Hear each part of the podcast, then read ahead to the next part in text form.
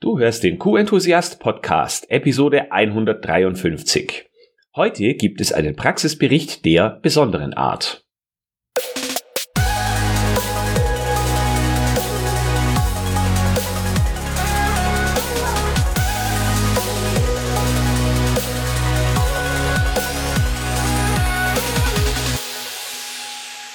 Ein enthusiastisches Hallo und willkommen zu einer neuen Podcast-Episode.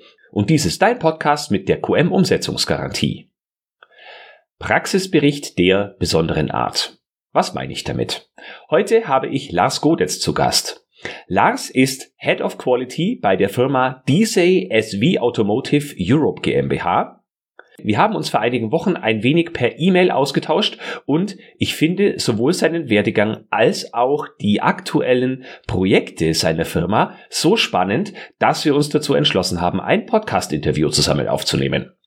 Wir haben auch vereinbart, dieses Interview in drei Teile aufzuteilen und heute starten wir mit dem ersten Teil. Es geht nämlich darum, dass Lars und seine Firma aktuell drei Managementsysteme zertifiziert haben und bis Ende 2021 werden es acht zertifizierte Managementsysteme sein. Es sollen während des Jahres also fünf weitere dazukommen und wie Lars und sein Team da aufgestellt sind, wie sie das genau machen wollen und naja, wie Ihr Projektmanagement und Ihre einzelnen Schritte genau aussehen, darüber sprechen wir in ungefähr 60 Minuten Interview heute.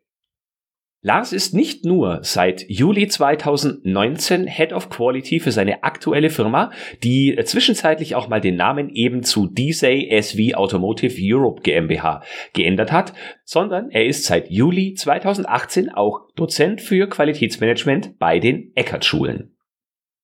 Im zweiten Teil des Interviews, das nächste Woche veröffentlicht wird, sprechen wir über Informationssicherheit, die beiden Zertifizierungen TISAX und ISO 27001, die auf der Roadmap von Lars und seinem Team für dieses Jahr stehen. Und im dritten und letzten Teil spricht Lars dann über seinen Werdegang im Qualitätsmanagement und seinen Weg vom technischen Zeichner zum Head of Quality mit dem Aufbau seines Teams, wie er Mitarbeiter findet und was für ihn bei seiner Tätigkeit von besonderer Bedeutung ist. Wieder ein bunter Mix aus Themen, diesmal aus einer anderen Perspektive, nämlich aus der Perspektive des agierenden Qualitätsleiters, der die Themen in seinem eigenen Unternehmen vorantreibt und der, was Qualitätsmanagement betrifft, unglaublich motiviert ist. Aber ich denke, das wirst du schon in den ersten Minuten hören und spüren. Deswegen lasse ich jetzt das Vorgeplänkel sein und wir gehen direkt zum ersten Teil des Interviews mit Lars Godetz von der DSay SV Automotive Europe GmbH. Viel Spaß! Hi Lars, schön, dass du dir Zeit für unser Gespräch nimmst. Sehr gern, Florian. Ähm, ich freue mich, dass das so unkompliziert geklappt hat. Ja, ob es unkompliziert ist, das sehen wir am Ende des Gesprächs. Aber schön, dass du auf jeden Fall da bist. Äh, sag doch mal als erstes ein paar Takte zu dir und deinem Kontext. In welcher Firma bist du tätig und warum sprechen wir heute miteinander? Weil ich habe selten jemanden kennengelernt, der so ähm, wie sagt man, bei dem die, die Funken quasi versprühen für das eigene Thema, wenn es um, um Qualität und äh, dein Thema geht, wo wir heute auch genau darüber sprechen. Äh, wie kam das dazu und warum sprechen wir miteinander?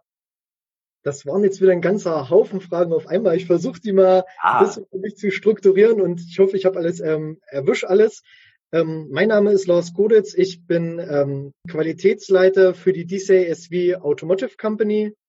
Und ähm, ja, in der Form zuständig für alle Abteilungen, die ähm, in Europa für die DSA-Gruppe was mit Qualität zu tun haben. Das ist in meinem Fall jetzt die Qualitätssicherung, Qualitätsmanagement und die Prüftechnologie. Okay, sehr gut. Was, was macht ihr da genau, falls die Firma jemanden noch nicht kennt? Ähm, die Firma kennt höchstwahrscheinlich noch nicht jeder. Ich hatte da selber meine Probleme mit ähm, bin auch erst äh, auf die aufmerksam geworden. Die Firma stellt, ähm, also wir hier am Standort stellen ähm, verschiedene Antennenlösungen her, funkbasierte äh, Vernetzungslösungen für die Automobilbranche, aber auch für die Industrie im Zuge jetzt von Digitalisierung oder Industrie 4.0. Und die, diese Gruppe an sich stellt verschiedenstes an Infotainment-Systemen her für Fahrzeuge aller Art, sowohl Lkw wie Pkw wie Transporter. Und ja, auch Tachometer, ähm, ja, wirklich verschiedenstes an, an Elektroprodukten, die man im Interieur bei Fahrzeugen braucht und die halt zu einem heute modernen Fahrzeug mit dazugehören, sage ich mal. Kannst du ein Fahrzeug nennen, das ich theoretisch jetzt schon mal gesehen haben könnte, in dem man sowas findet? Ein Ähm, konkretes? Ja, kann ich mehrere nennen. Verschiedene Fahrzeuge von MAN, die LKWs. Dort sind Antennenlösungen von uns drauf. Also wir sehen das immer, drei von den Antennen, dort sind drei Antennen auf dem Dach, zwei davon sind aus unserem Haus, allerdings nicht unter unserem Namen, wie das bei ähm, im Automotive-Bereich immer wieder ist.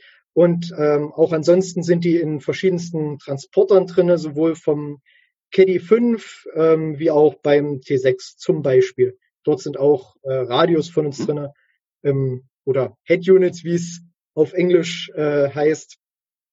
Und so ist das bei uns immer ein bisschen versteckt. Also die, die ähm, Firma, für die ich arbeite, ist schon sehr, sehr lange am Markt, allerdings früher unter einem anderen Namen, der heute immer noch existiert. Aber jetzt im Zuge der Umstrukturierung äh, ist da sehr, sehr viel Leben reingekommen. Und ja, unsere Bezeichnung hat sich quasi geändert von einem Tag auf den anderen ein bisschen. Okay, jetzt bist du ja begeisterter Qualitätsmanager und äh, genau wegen dieser Begeisterung sprechen wir heute ja. auch miteinander. Kannst du mal kurz was über den, unseren Kontakt Richtig, erzählen? ich hatte, ich bin aufmerksam geworden, ähm, schon vor einer ganzen Zeit ähm, durch einen Kollegen auf das Thema Podcast an sich und als begeisterter Qualitäter, was ist da naheliegender, als dass ich, ähm, ich höre über Spotify mir die Podcasts an, dass ich halt ähm, mir Podcasts raussuche, die mit dem Thema Qualität zu tun haben. Und dadurch bin ich auf dich aufmerksam geworden und habe ähm, einfach nebenbei immer mit zugehört, was du erzählt hast, was für Impulse du mir gegeben hast, die ich halt auch versucht habe umzusetzen oder wo ich überlegt habe, wie das zu durchdenken ist. Dann habe ich mich immer mal über verschiedene Gruppen bei Xing äh, mit beteiligt an Fragen, die du dort in den Raum gestellt hast in die Qualitätsgruppe und das dann auch mit den anderen äh, Zuhörern, die auch auf deine Kommentare und Beiträge reagiert haben, dort ja mich mit beteiligt. Und über deinen letzten Podcast ähm, im Dezember 2020 ähm, bin ich darauf aufmerksam geworden, weil du halt das Thema Vernetzung der Qualitäter untereinander nochmal angesprochen hast. Und auch, dass dir das wichtig ist, dass du mit der Community mehr in Kontakt kommst und dass das ein sehr, sehr wichtiges Thema ist, weil wir als Qualitäter ja prinzipiell alle sehr, sehr ähnliche Probleme haben, es aber uns als Qualitätern wieder sehr, sehr schwer fällt, dazu zu stehen und diese offene Fehlerkultur, die wir zwar intern immer einfordern, auch nach außen mit Gleichgesinnten zu tragen, weil nur so wären wir alle besser als, als Firmen, als Qualitäter, ähm, die nun mal einfach diese Erfahrung miteinander teilen müssen, um diesen Best Practice Way, also diesen Weg, der, den praktikabelsten Weg zu finden. Und darüber bin ich ähm, ja an dich rangetreten und hab dir hab dich gefragt, ob wir da mal was aufnehmen wollen, hab dir zwei, drei Sachen zu meiner zu meinem Arbeitgeber erzählt und zu den Themen, die mich umtreiben und zu dem zu der Firma, weil hier so viel Bewegung drin ist, wie ich es bisher in meinem beruflichen Leben noch nie hatte. Ich sage immer, das, was wir hier gerade machen, was wir hier gerade aufbauen, das reicht eigentlich für drei, vier Firmen, weil das ist einfach ähm, ja sehr, sehr groß. Es ist einfach groß. Ja. Das ist jetzt eine unglaublich gute Überleitung äh, zu der, der ersten, sagen wir mal, Fachfrage. Wir haben ja schon vereinbart, dass wir drei Teile äh, machen aus ja. unserem Interview heute. Und der heutige Fokusteil geht um Zertifizierung. Und die Zertifizierung sind bei euch ja quasi ein, wenn man so will, Massenprodukt, das mal so rausfällt. Ihr äh, habt jeden Tag fast schon eine neue, weil falls sich jetzt jemand äh, fragt, ja, vielleicht übertreibt der Lars ein bisschen, wenn er sagt, weil hier so viel passiert. Äh, sprechen wir doch mal kurz drüber, über die Zertifizierungen, die ihr so habt und die ihr anstrebt. Ich habe eine Liste bekommen und die lese ich jetzt einfach mal vor. Ähm, also was ihr aktuell habt, ist die ISO 9001 ja. 2015. Dann habt ihr IATF äh, 16949 dann habt ihr die ISO 14001, also Umweltmanagement, und dann geht's weiter. Also drei, damit wären ja viele schon zufrieden, wenn sie die unter einen Hut kriegen würden. Und was gerade zertifiziert wird, ist die ISO 45001 und TISAX. Sagst du vielleicht mal ganz kurz was dazu? Was ist das überhaupt? Ich lese das immer häufiger. Was macht TISAX? Ähm, das kann ich gerne machen. TISAX ist im Prinzip ein Managementsystem aus der Automotive-Branche, TISAX steht da in dem Fall für Trust Information Security Assessment Exchange und ist im Prinzip ein System, was Informations- und Datensicherheit kombiniert mit Prototypenschutz. Und das ist gerade jetzt im Moment ähm, eins der Systeme, die am meisten ähm, Dynamik bekommen haben, weil sich in der Automotive-Branche mal wieder etwas bewegt. Also ich sage immer spöttisch, das meine ich gar nicht so sehr abwerten, wie es vielleicht klingt, dass in den letzten Jahren die Innovationen ähm, Scheinwerfer-Design-Änderungen waren oder dort mal eine Lampe mehr, hier ein USB-Anschluss, aber jetzt ist ja mittlerweile richtig Bewegung wieder drin. Neue Antriebssysteme, Vernetzung, autonomes Fahren, die verschiedenen Stufen davon, Abstufung, Assistenzsysteme, wie die miteinander kombiniert werden, Software, die Automobilisten, die sich mit, mit Firmen wie Nvidia zusammenschließen, um dort ähm, noch besser zu werden und ähm, sich dort weiterzuentwickeln. Und genau mit auch neuen globalen Playern, jetzt nicht nur Tesla, sondern auch vom asiatischen Markt, kommt wieder eine Bewegung in das Ganze, dass gerade die europäischen Automobilisten jetzt doch wieder den Prototypenschutz und ähm, den Schutz ihrer Informationen und Innovationen ähm, für sich wiederentdeckt haben. Und das fordern sie von uns als Lieferanten ein. Aber das ist eine sehr, sehr gute und wichtige Sache, muss ich wirklich sagen. Okay, danke für die Erklärung und es geht weiter, weil das waren jetzt in Anführungsstrichen ja erst fünf. Und was ihr dieses Jahr noch anstrebt, wären dann die ISO 27001, dann SA 8000 und die äh, ISO 50001, also Energiemanagementsysteme. Das wären dann in Summe acht Zertifizierungen und jetzt frage ich mich natürlich, wie kriegt eine einzelne Firma unter einem Head of Quality das Ganze unter einen Hut? Wie sieht da euer Projektmanagement so ganz allgemein aus, ganz global? Also allgemein frage ich mich auch, wie wir das unter einen Hut kriegen. Aber ähm, Spaß beiseite. Wir werden das schaffen. Wir haben jetzt im Moment drei Managementsysteme, wie du schon gesagt hast.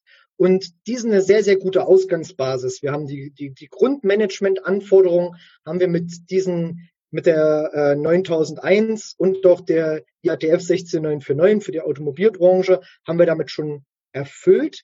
Zusätzlich haben wir noch das äh, Umweltmanagementsystem, was ich geerbt habe mit. Und das wurde schon voll integriert. Wir haben das zum Glück 2019, als hätten wir es geahnt, komplett digitalisiert. Und zwar nochmal auf einen, ich sage jetzt mal, Next Level Digitalisierung. Ähm, das alte Managementsystem war alles, wie man es halt früher gemacht hat, in Word und Excel aufgebaut. Und das Unternehmen hat, kurz bevor ich angefangen habe, ähm, eine Art Wikisystem eingeführt, wo man sehr, sehr schön verschiedenste Dokumente und Teile miteinander verknüpfen kann. Wikisystem zur Erklärung ist so ein bisschen wie Wikipedia vom Aussehen her, wo man sich wirklich in den Texten auch weiterklicken kann zu unter, ähm, unter ähm, Seiten, die dann wieder bestimmte Inhalte haben. Und so kriegt man eine sehr, sehr schöne Verknüpfung hin und kann ein sehr, sehr schlankes, aber voll integriertes Managementsystem aufbauen. Mhm. Das Arbeitsschutzmanagementsystem ist eine gute Erweiterung, die viele Elemente von einem vollständigen und sehr, sehr guten Umweltmanagement schon beinhaltet, die noch mal ein bisschen mehr ausgerollt werden müssen. Das geht noch relativ leicht aufzubauen. Energiemanagement habe ich sehr großes Glück, dass ich eine sehr, sehr gute Mitarbeiterin habe, die dies schon beim TÜV Thüringen gemacht hat und ich dort quasi auf Expertenwissen zurückgreifen kann und da auch sehr, sehr froh drüber bin, und andere Managementsysteme wie jetzt ähm, TISAX und die ISO 27000 sind Herausforderungen. Das sind Anforderungen, die der Markt jetzt an uns stellt, die wir umsetzen wollen und müssen.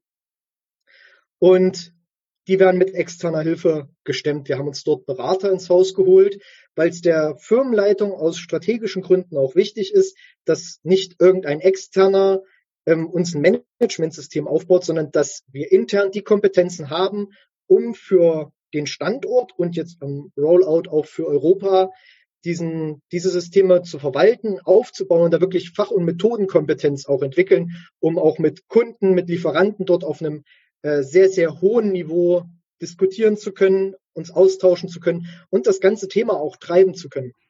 Mhm. Du kommt jetzt noch das Thema ähm, SA 8000. Da geht es um ein Sozialmanagementsystem, was auch wieder strategisch durch die Geschäftsleitung mit abgedeckelt wird und auch gewollt ist. Ähm, da habe ich ein sehr, sehr großes Glück, muss ich wirklich sagen, dass meine Geschäftsführung dort so dem Ganzen offen gegenübersteht und die, die Nutzen und die Wichtigkeit dieser Systeme erkennt. Da geht es wirklich um die soziale Verantwortung des Unternehmens gegenüber seinen Mitarbeitern, der Region gegenüber und auch ja, der Welt, sage ich mal. Ja. Das ist ein sehr, sehr wichtiges Thema und ich bin sehr, sehr froh, dass hier schon sehr, sehr viel von uns aus gemacht wird. Natürlich geben unsere Kunden gewisse Impulse, was sie gerne hätten, damit wir ein höheres Ranking haben. Aber für mich ist es ein großes Glück, dass ich ähm, viele Leute um mich habe, die dort mich unterstützen können. Und genau das ist auch die Methodik, wie wir das gerade machen. Ich führe meine Qualitätsabteilung so, dass ich immer sage, dass sie die Serviceabteilung für andere Abteilungen sind und denen helfen, besser zu werden. Und das machen wir jetzt schon seit einer Weile und kriegen damit auch jetzt Step by Step, das ist ja eine, dauert ja eine Weile, ehe man diese Bewusstseinsbildung macht und das auch diesen, diese Methodik der Qualität übersetzt hat für andere Abteilungen, dass sie wissen, was wird von ihnen verlangt, was wird von ihnen erwartet. Und ähm, darüber kriegen wir halt Step by Step ein größeres Feld hin, dass wir nicht nur mit zwei, drei Qualitätern solche Systeme aufbauen, sondern dass wir andere Fachabteilungen, die das direkt betrifft, wo der Prozess, ähm, ja, wo die Prozesse aufgehoben sind, wo die umgesetzt werden, ähm, dort noch mit ins Boot holen. In dem Fall gibt die Qualität die Leitplanken vor, die aus den Normen kommen oder aus den Regeln. Und die Fachbereiche an sich überlegen sich dann, wie sie das umsetzen können.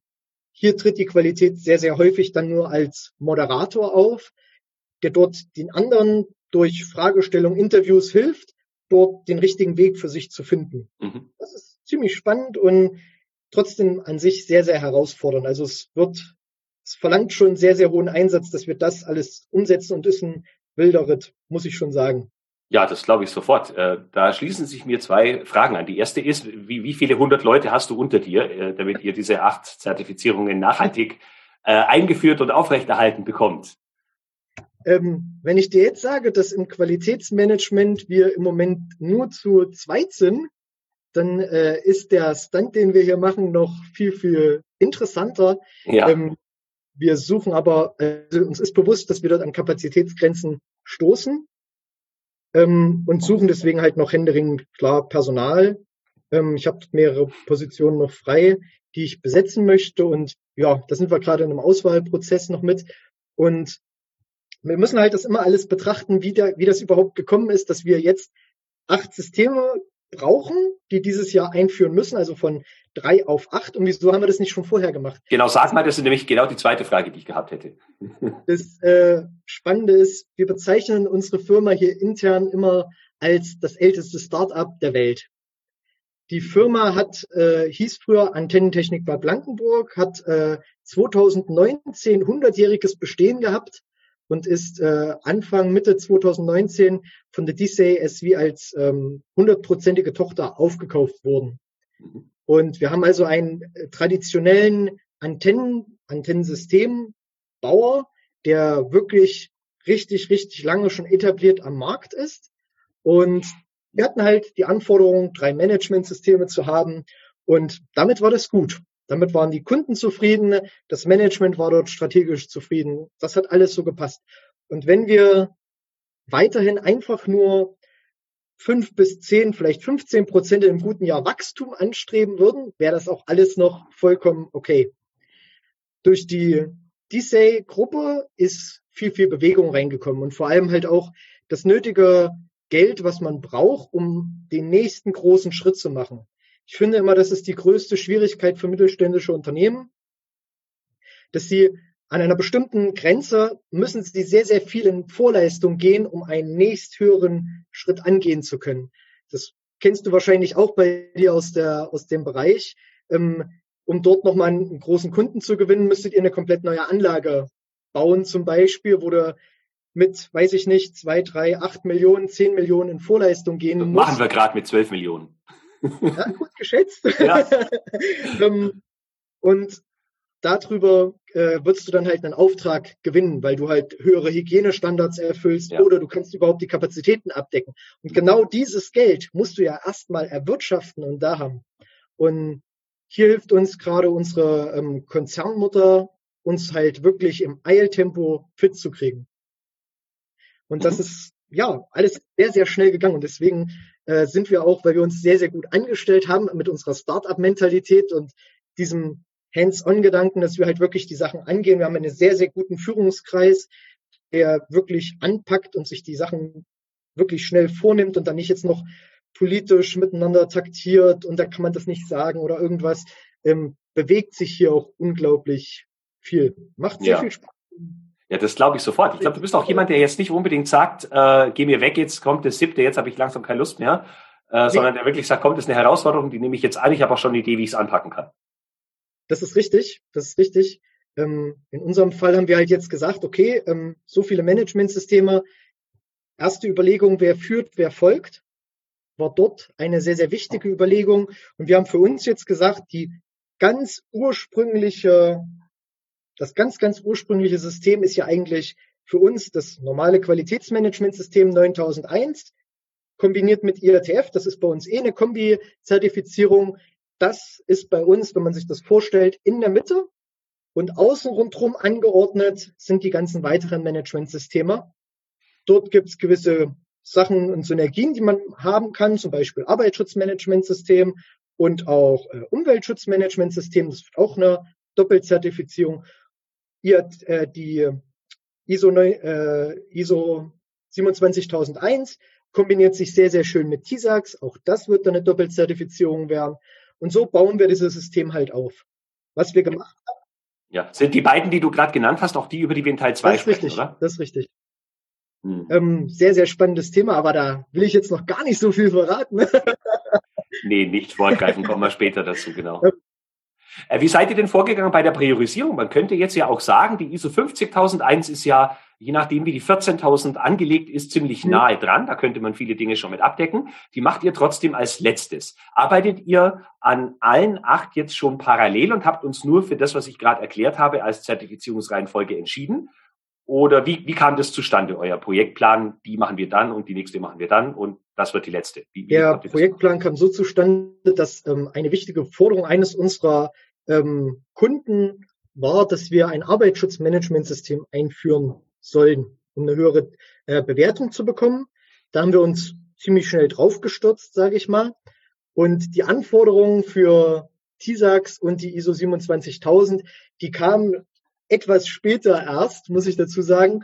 Ähm, da, das ist reingekommen über ähm, das VW Partnerforum, was Ende 2019 in Wolfsburg stattgefunden hat, ähm, wo man diese Forderungen an uns rangetragen hat. Wir hatten davon noch nie was gehört und sind dann so ein bisschen erstmal auf die Suche gegangen. Durch die Zusammenlegung von Kundenportalen, gerade in der VW-Gruppe, ergeben sich dort immer mehr Synergien, dass die Kunden ihre Anforderungen kombinieren, die wir haben. Und da wird leider nicht der niedrigste Standard angenommen, sondern, was heißt leider, es wird halt der höchste Standard angenommen. Man einigt sich gemeinschaftlich auf den höchsten Standard. Und darüber kamen halt immer mehr Anforderungen an die Managementsysteme und auch die Menge der Managementsysteme, die wir haben sollen. Mehrere Sachen sind dann erst ja. so mit dazugekommen. Dieses ähm, Sozialmanagementsystem ist sehr, sehr, sehr aktuelles Thema ähm, was alles im Zuge vom, vom Abgasskandal auch mitkommt und auch diesen ähm, Umweltgedanken, dass man halt gesagt hat, okay, auch wir als Automobilisten, als Zulieferer haben eine große Verantwortung gegenüber den Menschen und der Umwelt, in der wir uns bewegen. Und dort müssen wir auch ähm, ja uns, uns bestimmten Regeln unterwerfen und dort auch wirklich gucken, dass wir ähm, Verantwortung hier übernehmen.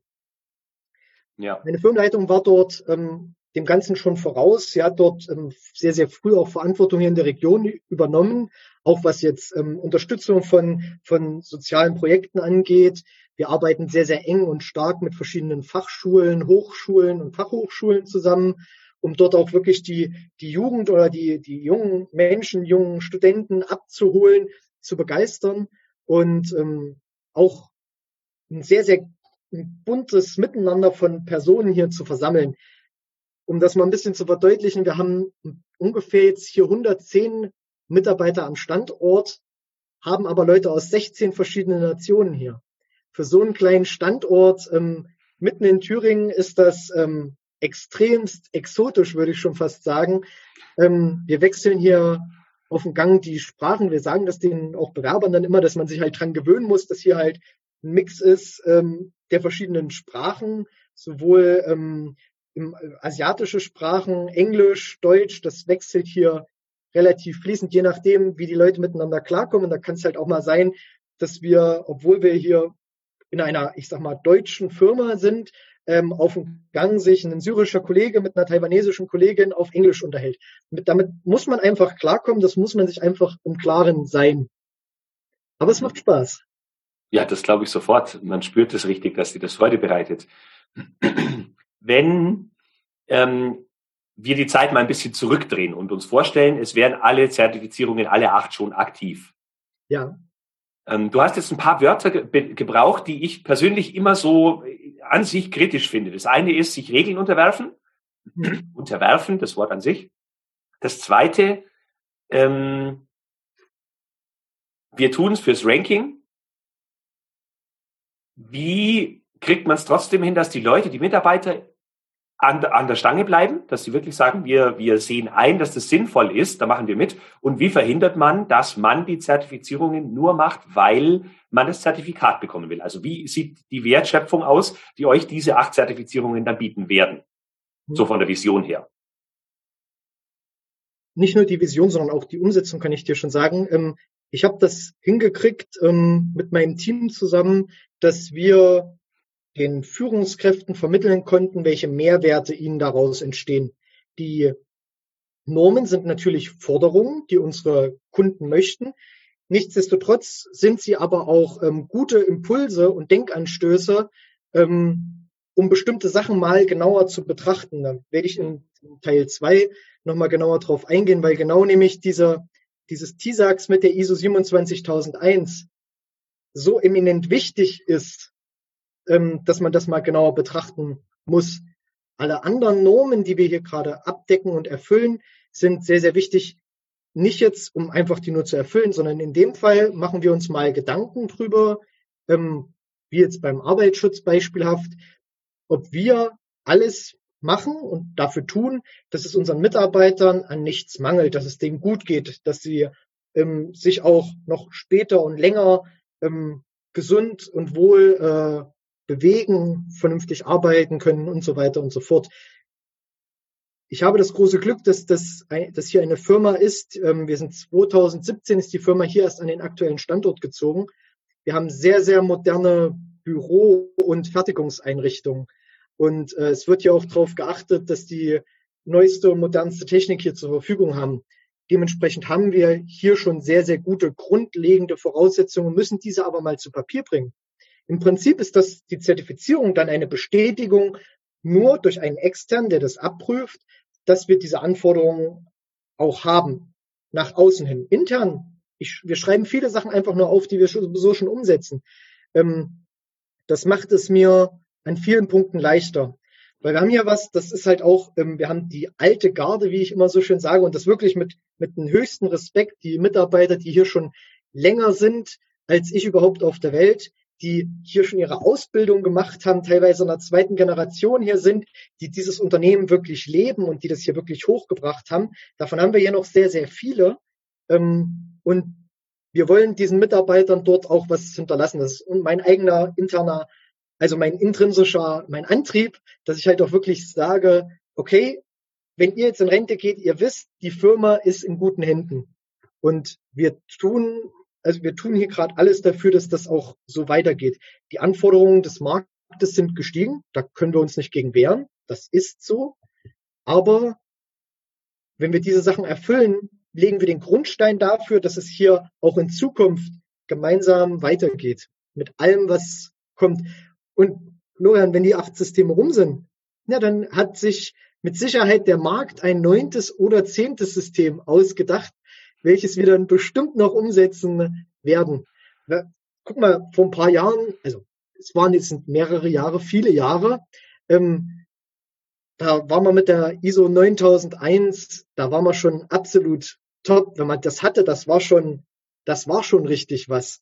Und wenn man jetzt sieht, wie schnell diese Entwicklung geht, das ist schon sehr, sehr beeindruckend. Ja. Anforderungen des Marktes steigen aus verschiedensten Gründen immer mehr. Die Geschwindigkeit nimmt nicht nur bei der Entwicklung zu, sondern halt auch bei den Forderungen mit Normen, die diese Entwicklung, diese Geschwindigkeit absichern. Mhm. Ja, da seid ihr sicherlich einer der, sagt man, äh, in einer der Branchen, die da ganz vorn mit dabei ist, was auch die, wie sagt man auch, das Vertrauen in solche Zertifizierungen betrifft. Wenn ich jetzt an Lebensmittel denke, da reicht eine. da hast du eine ISO 22000 oder ein äh, IFS oder BRC und dann war es das damit, dann ist es erstmal in Ordnung. Und erst mhm. so langsam steigen die Anforderungen, je nachdem, wie, wie energieintensiv die eigene Firma ist.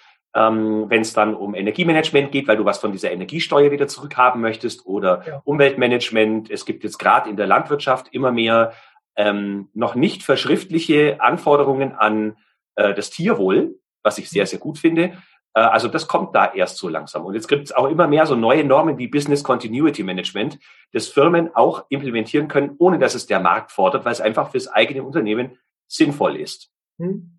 Wie werdet ihr denn nach diesen acht, werdet ihr nach der Zertifizierung der acht Systeme ein System haben? Oder ist es dann schon so, dass bestimmte Dinge sich einfach nicht zu 100 Prozent integrieren lassen und es immer mehr oder minder unterschiedliche Baustellen sein werden? Wir das kann man nicht so ad hoc allgemein beantworten. Wir werden immer ein integriertes Managementsystem haben. Mhm. Wir werden aber, damit wir das besser zuordnen können und das auch, um das auch einem Auditor zu erleichtern und auch neuen Mitarbeitern, ähm, ist es im Moment so, dass wir Systeme, die sehr, sehr ähnlich sind, Arbeitsschutz, Umweltschutz zum Beispiel, haben wir in ein digitales Managementsystem gepackt. In unserem Wikisystem musst du dir das so vorstellen, wir haben eine Tabelle, die hat drei Spalten. Spalte eins ist wirklich der Norm, die Normzahl, die der Auditor finden möchte. Der möchte sich ja bei uns zurechtfinden. In der Spalte zwei ist die Überschrift des Normtextes zu finden. Was weiß ich, Anwendungsbereich oder ähnliches. Und in Punkt, in Spalte drei findet man dann ein Dokument, wo das drinne steht. Das heißt ist vielleicht nicht ganz so, weswegen das dem Auditor immer unglaublich schwer ist, das, dem zu folgen. Aber ähm, dort findet er die Inhalte drin. Mhm. Also wir haben zum Beispiel auch angefangen die Politik. Wir haben ein Ober, ein Ober, eine Oberseite für die Politik. Und dann haben wir Leitlinien, die sich daraus ergeben. Auch wieder entsprechend für dieses Thema der Übersichtlichkeit halber. Nicht, weil wir die als getrennte Systeme ähm, haben oder betrachten, sondern weil wir festgestellt haben, durch Interviews, ich rede mit meinem Team sehr, sehr viel mit den Mitarbeitern, die diese Systeme am Ende umsetzen. Und dabei ist aufgefallen, im alten System war es immer mal so, ähm, dass man seitenweise Fließtext hatte. Die liest sich kein Mensch durch. Das sind wir ja. genau mit diesem ähm, System, was ähm, ja tot ist im Prinzip, wo gar kein Leben dabei ist. Wir sind davon weggekommen. Wir arbeiten für eigentlich sämtliche Modelle mit einem Turtle, ähm, was wir in einer Art Tabellenform haben. Das hat ein Berater hier mal eingeführt und ich habe das jetzt mit meinem Team einfach übernommen, eine Vorlage gebaut und da findet man halt verschiedenste Grundlagen immer drinne, in der Regel in Stichpunkten, miteinander äh, gekoppelt, vernetzt, ähm, verlinkt und kann darüber immer die Sachen abbilden. Da hat man einmal den, den Text, den hat man aufgebrochen, weil es nur noch Stichpunkte sind. Mhm. Und unten gibt's immer irgendeine Art Flowchart, irgendein Fließschema, wo man auch nochmal die Leute ähm, bildlich abholt, weil wir uns gesagt haben, okay, es gibt Leute, die lesen lieber einen Text und es gibt Leute, die gucken sich lieber irgendein Schema an und da haben wir beides gleich mit erfüllt. Das ja. Tool mit dem wir arbeiten, gibt es zum Glück her. Da sind wir unglaublich froh und entwickeln das auch regelmäßig mit den Leuten weiter, machen dort Workshops und ähm, es macht ziemlich viel Spaß. Okay. Jetzt könnte man, also dir glaube ich das sofort, aber das glaubt man nicht, wenn man mit anderen Leuten spricht, wenn sie über ihre Prozesse und noch dazu mehr als ein Managementsystem sprechen. ähm, wenn ihr alle Zertifizierungen fertig habt, wie ja. viele Audits werdet ihr dann haben? Also wie viele unterschiedliche Zertifizierungen werden das sein und welche könnt ihr miteinander kombinieren? Ich gehe mal kurz gedanklich durch. Vermutlich wären wir irgendwo bei, wir werden bei vier oder fünf Audits rauskommen. Ach, das geht ja noch. Ja, das ist aber, ähm, wenn man überlegt, man hat noch ein internes Audit. Ihr habt nur ein internes Audit? Nein, wir, wir haben ja immer ein, man hat ein internes Audit und dann ein externes Audit. Wenn wir jetzt das nochmal, dann sind wir ja trotzdem schon bei, bei zehn Audits, die jeweils immer über mehrere Tage gehen. Dann kommen noch Kundenaudits aus verschiedensten Gründen mit dazu, ähm, Produktaudits, Prozessaudits intern, Prozessaudits extern, ähm, durch Kunden. ich glaube, das Jahr ist dann sehr, sehr voll und ähm, das wird eine der größten Herausforderungen werden, dass die Mitarbeiter sich dran gewöhnen werden und müssen, dass ähm, regelmäßig Auditoren da sind. Quasi im zwei, drei Wochentakt, weil darauf wird es nun mal einfach hinauslaufen. Mhm. Aber das ist etwas, wo wir sehr, sehr viel dran arbeiten und ähm, auch in, bei unseren internen Audits wirklich diesen Audit-Charakter haben und das dort auch prüfen und die Leute wirklich abholen. Dadurch, dass die an den Systemen mitarbeiten, wissen sie auch, wo welche Sachen zu finden sind. Oder wir bauen Hilfestellungen ein, dass sie nicht groß suchen müssen. Es gibt äh, auf unseren Seiten sehr, sehr viel virtuelle Button. Und mit diesen virtuellen Button kommt der Mitarbeiter in irgendeinen Bereich, der da anschließend zum Beispiel zu finden ist. Auch diese Vernetzung zum Beispiel ähm, haben wir Hauptprozesse im, sage ich jetzt mal, bei der Materialwirtschaft, also Einkauf, und die haben Chancen und Risiken und da, die müssen sie finden können. Ganz klar, der Auditor möchte Ihnen das vorzeigen. Und durch unser System, Sie finden Ihren Hauptprozess, Sie kommen zu Ihren, durch die Verlinkung können Sie dort hin und her klicken. Ähm, das ist die größte Herausforderung, dran zu denken, wie die Mitarbeiter hin und her arbeiten wollen, müssen und welche Informationen die auch sehen müssen. Das ist so etwas, wo wir viel zu tun haben und wo wir uns als Crew auch weiterentwickeln mussten. Ich habe, für mich war das Größte, was ich mich mit letzten Jahren noch mit beschäftigt habe, war die Thematik ähm, Low-Coden, dass man halt ähm, über unser System sich ähm, über HTML oder C, äh, CS5 dort irgendwo weiterentwickelt und dort einfach ähm, die Sachen selber sich ein bisschen ganz einfach zurechtprogrammiert. Sag mal, welche einfachen Sachen wären das? Einfache Sachen ist die Tabellenbreite zum Beispiel. Das ist die einfachste Sache. Die, das war das erste, was ich mir selber mit beigebracht habe.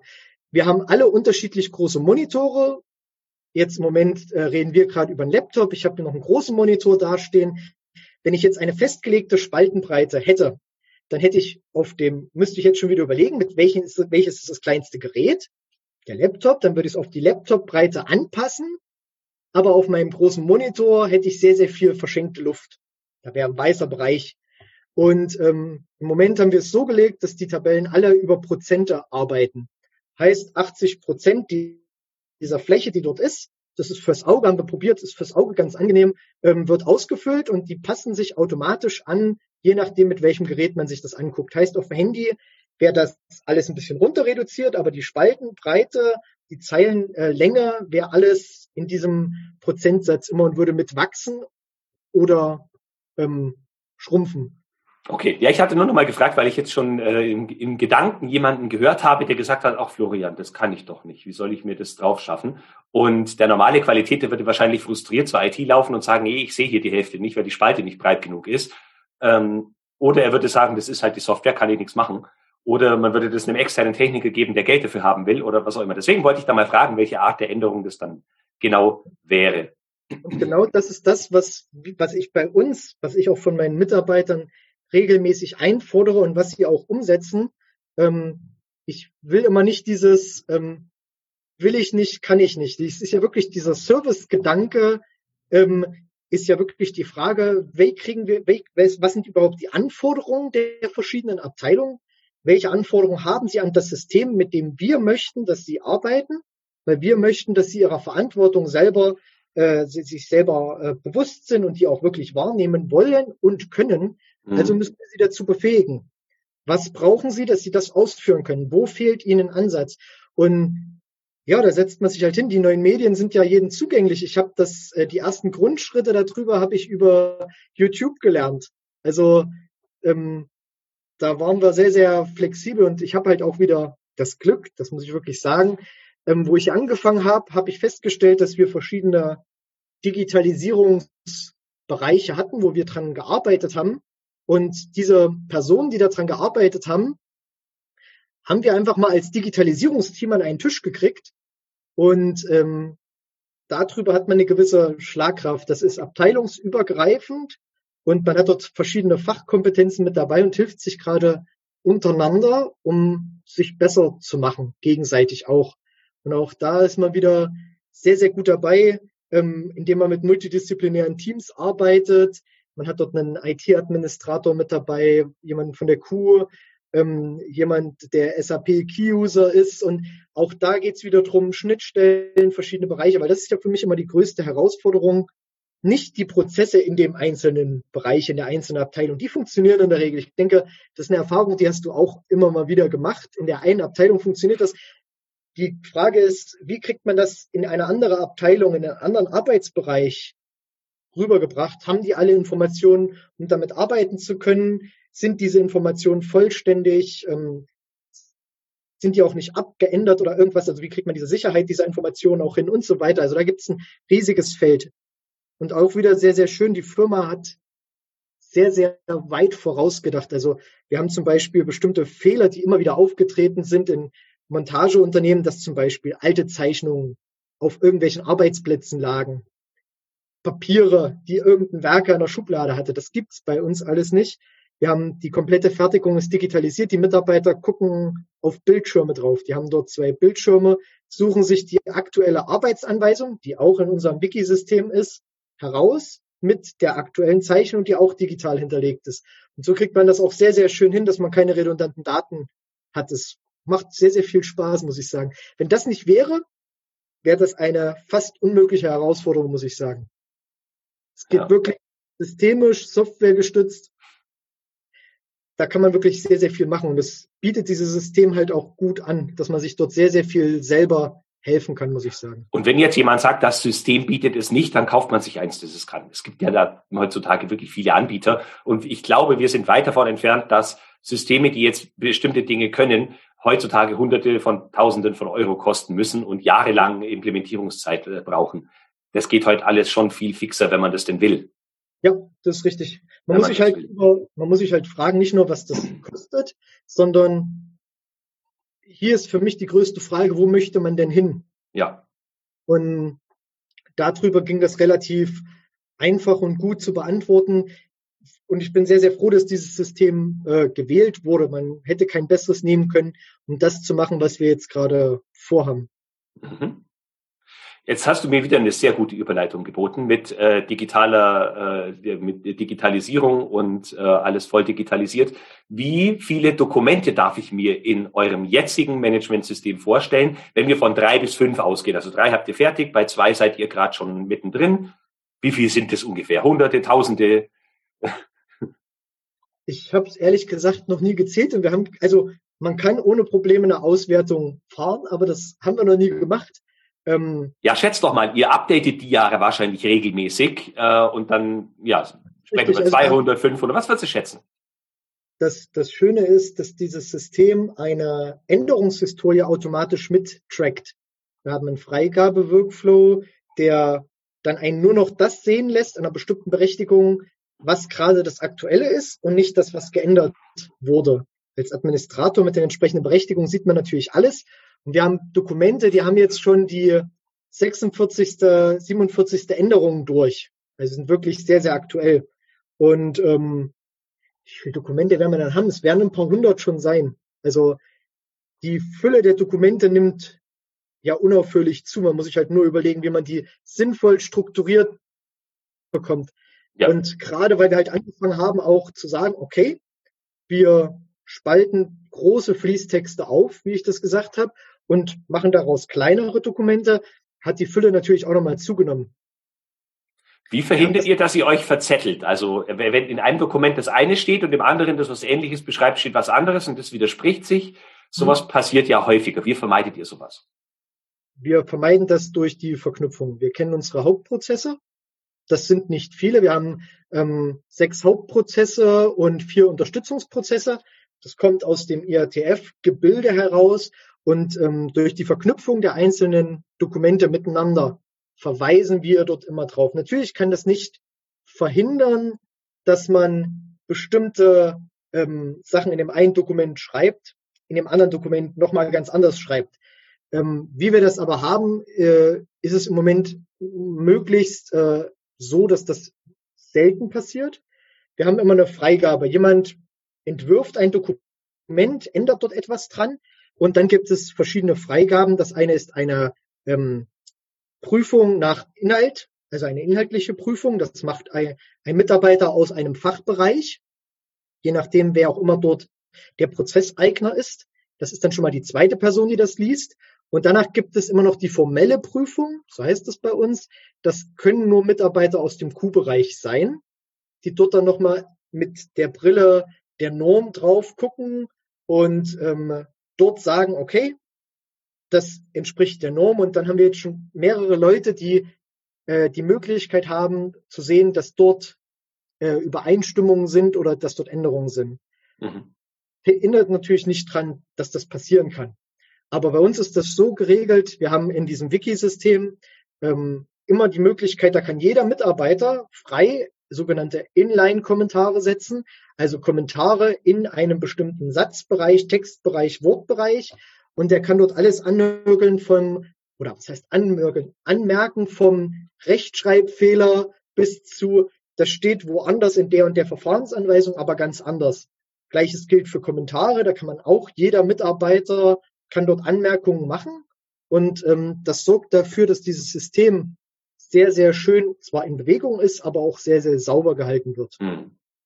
Und im Moment arbeiten wir halt, ich hatte ja gesagt, wir haben einen Workflow unten drunter immer, der das dort bildlich darstellt.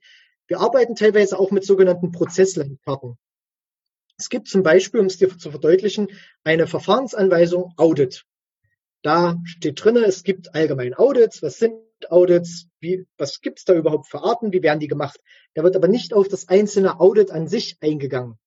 Man hat unten dann an dem Dokument eine Prozesslandkarte und dort hat man die verschiedenen kleinen Audits mit, mit, mit süßen kleinen Icons gekennzeichnet in schönen Farben. Und da kannst du dir dann angucken, okay, ich will was zu Systemaudits oder Produktaudits oder Prozessaudits mir anschauen, klickst du drauf und kommst dann wieder auf eine neue Seite, ähm, die ist aufwärts, abwärts miteinander verknüpft immer. Also du kannst dann auch wieder zurückgehen ähm, und kommst dort dann auf eine Seite, wo du dann dir einzelne Sachen zum Produktaudit durchliest. Und dort findest du dann zum Beispiel Formblätter, mhm. weiterführende Informationen, ähm, dort flankierende Normen oder flankierende Dokumente, die dort noch mit reinspielen. Das findest du dort alles mit runter. Und die große Kunst ist halt wirklich nur an der richtigen Stelle, das zu verknüpfen. Ja. Da arbeiten wir ja täglich dran. Deswegen kriegen wir dieses System auch immer sauberer. Ich würde jetzt nicht sagen, dass alles sauber ist. Also wir haben jetzt immer, wir finden, wir denken immer, wir sind durch und dann finden wir doch Dokumente, die aus der Zeit sind, wo wir das System einfach nur befüllt haben. Also wir haben, ich hatte ja gesagt, wir hatten alles in Word- und Excel-Dokumenten.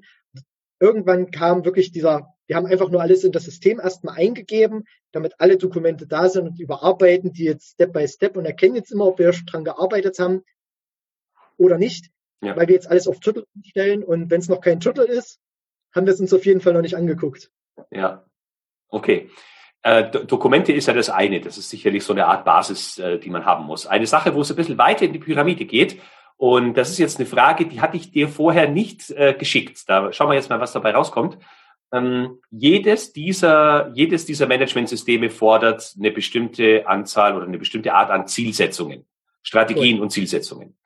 Wie verhindert euer Unternehmen oder wie verhindert ihr in Zukunft, oder wie verknüpft ihr die verschiedenen Ziele? Also Beispiel, wenn ich Arbeitsschutz zertifizieren lasse und dann sage ich, ich muss bestimmte äh, Zielwerte dort einhalten, die mhm. dafür sorgen, dass ein anderer Bereich vielleicht in seinen Zielen gehemmt wird, weil er nicht mehr so agieren kann, wie er das wollen würde. Also wie wird verhindert, dass diese Ziele in Konflikt miteinander geraten?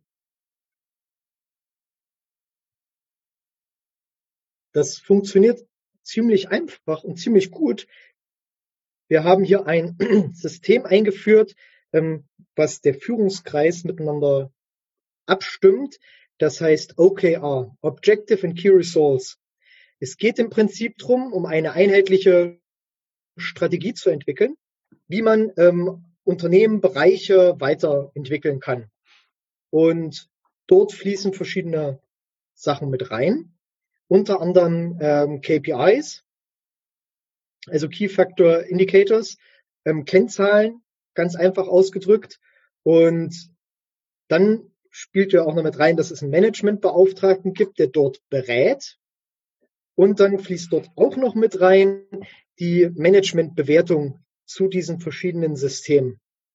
In der Managementbewertung wird auf verschiedene Sachen eingegangen, von ähm, Ressourcen bis zu Zielen, die es gibt.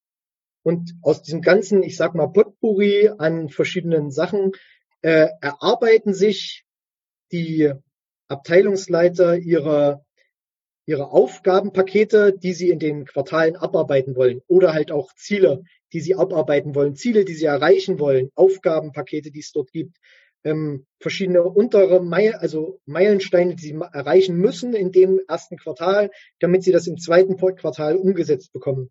Und diese Sachen werden nicht im stillen Kämmerlein gemacht, sondern jeder Manager, den wir haben, vom Führungsteam, muss diese Kennzahlen und diese Ziele und was er sich an Zielen gesteckt hat für dieses Quartal vorstellen. Und zwar bei seinen Mitstreitern. Und danach wird bewertet, ob diese Sachen ähm, so sind, dass sie wirklich als Ziele gelten. Haben die Durchschlagscharakter? Ist das das, was einen wirklich umtreibt? Beißt das sich mit irgendwelchen Kennzahlen? Kann man vielleicht, das ist auch ein wichtiger Faktor, der dort immer mit reinspielt, kann man das mit unterstützen? kann man den Kollegen mit unterstützen, seine Kennzahlen zu erreichen. Weil für uns ist es halt wirklich ein sehr, sehr gutes Zusammenarbeiten. Das ist wirklich eins der größten Schlüssel, äh, Schlüssel, die wir hier haben, weil wir einfach, der Geschäftsführer hat es geschafft, ein Team hier aufzustellen, was miteinander sehr, sehr gut harmoniert. Ich habe noch nie in einem Führungsteam oder im Führungskreis gearbeitet, wo die Leute so gut miteinander klargekommen sind, obwohl es komplett unterschiedlicher Charaktere sind. Wir sind aus ganz Deutschland und ähm, uns eint alle dieses eine große Thema hier, dieses große Projekt, was wir ähm, schaffen wollen. Und wir mhm. finden gemeinsam immer einen Weg, wie wir das umsetzen. Mhm. Im Moment haben wir natürlich verschiedene Kennzahlen, die wir liefern müssen, weil wir auch verschiedene Ansichten haben auf verschiedene Kennzahlen. Wir haben einmal das, was ein Kunde sehen möchte. Bei mir jetzt in dem Fall möchte ein bestimmter Kunde halt bestimmte Kennzahlen für seine Produkte sehen, die ich mit ihm regelmäßig auswerte, ähm, ob es dort Reklamationen gab, welche Art von Reklamation etc. Dann gibt es äh, in meinem Fall ein sogenanntes Quality Oversee Meeting. Das ist ein Qualitätsmeeting der Qualitätsleiter der Gruppe, der DSA-Gruppe.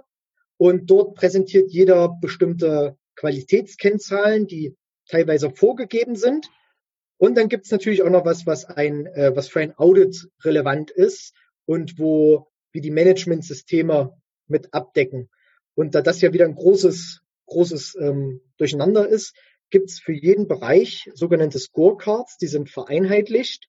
Und über diese Scorecards hat man auf in, in einem Excel-Sheet immer drinne ähm, eine, eine Aufschlüsselung, meistens ein Balkendiagramm in bestimmten Farben, dass es auch schön einheitlich ist ähm, wo man bestimmte Kennwerte sieht, Trends, wo man einen Zielwert drinne hat oder einen Zielrahmen, einen Zielbereich, in dem man sich bewegen muss. Und äh, man hat auf dem zweiten Sheet in der Regel äh, eine Datentabelle, eine Grundlage, auf der sich das aufbaut. Die liegen immer an den gleichen Stellen ab und können, werden dann Step by Step wieder äh, von Abteilung zu Abteilung befüllt. Also ich habe auch Kennzahlen, die, wo ich ähm, die Inhalte dieser Kennzahl aus dem Finanzen- und Controlling-Bereich rausbekomme ähm, oder halt auch aus der, aus der Fertigung oder von der Werkleitung. Und deswegen, das ist dort ein sehr, sehr schönes Miteinander und Abklopfen von, von ja, Kennzahlen, wo man sich gegenseitig hilft. Okay, das, ja, großartig. Das klingt gut und das ist eine Antwort, die höre ich nicht oft. Also wenn ich mit Leuten spreche, da ist es dann meistens so, dass keiner danach schaut, dass das irgendwann mal synchronisiert wird ich sagte ja deswegen auch so eine Start-up-Mentalität, die unser Geschäftsführer auch einfordert. Hm. Wir reden wirklich noch miteinander. Also dadurch, das gibt unsere Firmengröße, auch wenn wir große Ziele haben, halt ohne Probleme auch her. Ähm, man sieht die Führungskräfte, man, man, man kann miteinander arbeiten, man kommt gut miteinander hin. Wir haben, also jetzt gerade habe ich die Tür geschlossen, weil wir jetzt Podcast aufnehmen. Ansonsten sind die Türen aber bei allen Führungskräften offen, es sei denn, es sind irgendwelche Meetings. Ja. Und ähm, das macht eine wirklich offene Kultur. Man kann auch äh, ohne Probleme über, über Fehler und Probleme sprechen. Also das ist eine sehr, sehr ordentliche Kultur, die wir hier pflegen und auch miteinander. Es, es wird auch manchmal rau, natürlich. Also wir bei, bei so viel äh, Druck, wie da dabei ist und auch bei so viel Leben, was damit da drin ist, da bleibt das nicht aus. Ja. Aber man geht halt auch gerne mal am Nachmittag zusammen oder am Abend dann nach der Arbeit in den Biergarten, wenn es wieder geht. Und ähm, verbringt dort halt auch gemeinsame Zeit miteinander. Und auch so, ich gehe mit einem Kollegen, den ich habe, regelmäßig, ähm, wo es denn noch ging, bouldern und klettern dort. Also das ist wirklich, das passt von den Menschen her sehr, sehr gut zusammen hierher. Das, das harmoniert sehr überraschend gut. Ja, wunderbar. Ich glaube, dass da jetzt einige, die zuhören, neidisch werden. Ich, neidisch sein werden. Super, ich suche immer noch Mitarbeiter. Man kann sich gerne live hier vor Ort davon überzeugen. also die Links zur Kontaktaufnahme gibt es auf jeden Fall unter dem Video-Podcast-Episode Folgenbeschreibung und äh, wer sich da bei Lars vorstellen möchte, sehr gerne. Lars, ich habe noch eine Frage zu diesem ersten Teil und zwar, was würdest du Leuten, die, äh, sagen wir mal, ihre liebe Mühe mit integrierten Managementsystemen haben, raten? Sag mal vielleicht so drei Sachen, wo du sagst, da müsste man unbedingt darauf achten, dass man sich nicht verzettelt. Das erste, und das ist das Wichtigste, das hatte ich auch schon angesprochen, das ist unser größtes Learning gewesen, wo wir uns damit beschäftigt hatten, ist, sich zu überlegen, was ist das führende System, was ist das folgende System. Weil es immer wieder für uns war, dass man, gerade wenn man dem Auditor das halt vorbereitet hat, der seine Normpunkte finden wollte, erklären muss, was ist führend, was ist folgend, weil die Punkte sich manchmal äh, du kennst das ja und die Zuhörer höchstwahrscheinlich auch, die sich mit dem Q-Bereich beschäftigen, ähm, dort wirklich ähm, manchmal unterscheiden, auch wenn sie den einen gleichen oder ähnlichen Inhalt haben. Dann geht das zwei, drei Normpunkte runter und für manche Auditoren habe ich festgestellt, ist das ein überraschend großes Problem, ähm, dort diese, äh, diese Verknüpfungen herzustellen. Und das Zweite, was halt ist, ähm, besorgt euch ein digitales System, was diese Verknüpfung, die dort, von der ich die ganze Zeit rede, auch zulässt. Also mhm. ich glaube, sobald man mehr als zwei, drei Systeme hat, und das, ich hätte so gerne mal mich mit der, ähm, mit dem alten Qualitätsteam unterhalten, wie man das früher gemacht hat, weil ich persönlich kann es mir halt nicht vorstellen, wie, wie man das mit Word und Excel bei mehr als zwei oder drei Systemen umsetzt. Wenn man alleine die Grunddokumente, du hast mich ja gefragt, wie viele wir hier verwalten, ja. wenn man das alleine hat, weiß ich gar nicht, wie man das ohne redundante Daten mit einer Nachverfolgung, einem Änderungsmanagement, wie man das überhaupt umsetzen kann. In, in, in, mit Word, Excel und im Explorer dann irgendwo abgelegt in irgendwelchen Ordnern. Das ist, für mich ist das, ähm, ich weiß nicht, das ist gar nicht greifbar, ehrlich gesagt. Also, wenn es das nicht gäbe, hätte ich so ein System äh, oder hätte ich ein solches System befürwortet, dass man das anschafft. Du hättest es erfinden müssen, vielleicht sogar. Ja. okay, so, so weit würde ich jetzt nicht kommen. Ich hätte aber bestimmt jemanden gefunden, der das ermöglichen kann. Okay, hast du noch einen dritten Punkt? Nee. Leute, gute Leute, die dem Ganzen offen gegenüberstehen. Wie finde ich die? Oh, schwierig. Ja, ja. Sehr, sehr schwierig. Also oder woran erkenne, anders, woran erkenne ich sie? Sagen wir mal, sagen wir mal so. Woran, woran würde ich erkennen, dass mir jemand gegenüber sitzt, der, den ich im Team gern haben wollen würde? Ich hätte fast gesagt, geschicktes Fragen. ähm, wir machen immer sehr, sehr untypische Vorstellungsgespräche. Wir lassen solche, ich bin da auch selber gar kein Fan von, diese Stressfragen, wie viel Tic-Tacs passen in mein Smart, während er um den Mars fliegt äh, im Abstand zur Erde oder irgend so ein Quatsch. Das äh, regt mich immer unglaublich auf, weil das halt, ich weiß nicht, in welchem Handbuch das ein äh, Human Resource, also so ein Personaler gelernt hat, aber das ist totaler Quatsch. Dadurch stresst man Mitarbeiter nicht, das nervt einfach nur. Ähm, wie findet man solche Leute? Wir, wir, wir sagen den Mitarbeitern meistens, wie es ist, was wir vorhaben hier, wo wir mit den Managementsystemen hinwollen und ähm, auch was das Umsatzwachstum angeht, wo wir dort hinwollen und wie das hier ist mit der Internationalisierung.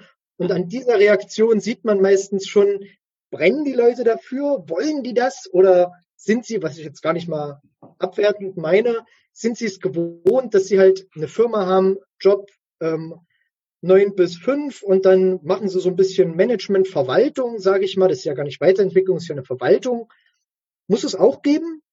Sind wir halt die Falschen für. Ja. Und wir sind dort sehr, sehr offen zu den Leuten und äh, rufen ihnen das auch jedes Mal ins Gedächtnis, dass sie sich das gut überlegen sollen, weil es ja gemeinschaftlich passen soll. Ist schwierig zu finden. Wir brauchen Generalisten und Spezialisten gleichermaßen. Und das äh, hier in dieser Region, die auf diesen Stand Bock haben. Mhm. Der Geschäftsführer sagt immer, wir suchen ähm, Kompetenzen und keine ja, Leute, die halt irgendeinen tollen Titel haben oder irgendein ein tolles Zertifikat, ein Master of irgendwas. Ähm, das ist bei uns nicht wichtig. Wir haben, ich habe jetzt einen Mitarbeiter, den ich einstelle, der sich eigentlich auf einen ganz anderen Bereich beworben hatte. Und ähm, weil die Führungskräfte hier miteinander sprechen, habe ich diese Bewerbung überhaupt auf den Tisch gekommen, weil der andere Führungskraft gesagt hat, sag mal, ich habe mir das durchgelesen, der könnte auch vom, von, bei dir passen. Und so ist das auch im Vorstellungsgespräch dann gewesen. Wir haben dann im Vorstellungsgespräch ihm eine komplett andere Stelle offeriert, ähm, weil die Person einfach zu interessant war, zu gut von, von allem, was es vom Mindset her, was er mitgebracht hat, ähm, als dass man die gehen lassen konnte. Und da bin ich sehr, sehr froh, dass die Geschäftsführung hier auch und die anderen Führungskräfte halt bei solchen Sachen auch mit dabei sind. Ja. Okay. Ja. Und ich glaube, vielleicht, ich habe zwar nach drei gefragt, aber eine vierte Sache, die hast du schon erwähnt, ist, ihr habt euch für die Vielzahl an Managementsystemen auch externe Leute ins Haus geholt, die sich mit den Themen schon auskennen. Das finde ich auch immer wichtig und stelle gerade jetzt auch während Pandemiezeiten fest, dass Leute einfach nicht in Beratung investieren wollen. Sie wursteln sich lieber selber durch, kassieren die ein oder andere Abweichung und sind frustriert, statt dass sie wirklich mal jemanden fragen, der da Erfahrung drin hat und viel, viel schneller und mit weniger Stress und Leiden zum Ziel kommen. Das finde ich noch ganz wichtig. Das ist richtig, wobei man auch gerade bei Beratern aufpassen muss. Ähm, es gibt einen Podcaster, der redet immer vom Schlangenölverkäufer. Ähm, man hat sehr, sehr viele Berater, die einem etwas ganz Bestimmtes verkaufen wollen, was sie halt immer haben. Das Management-Handbuch äh, aus der Box, sage ich immer.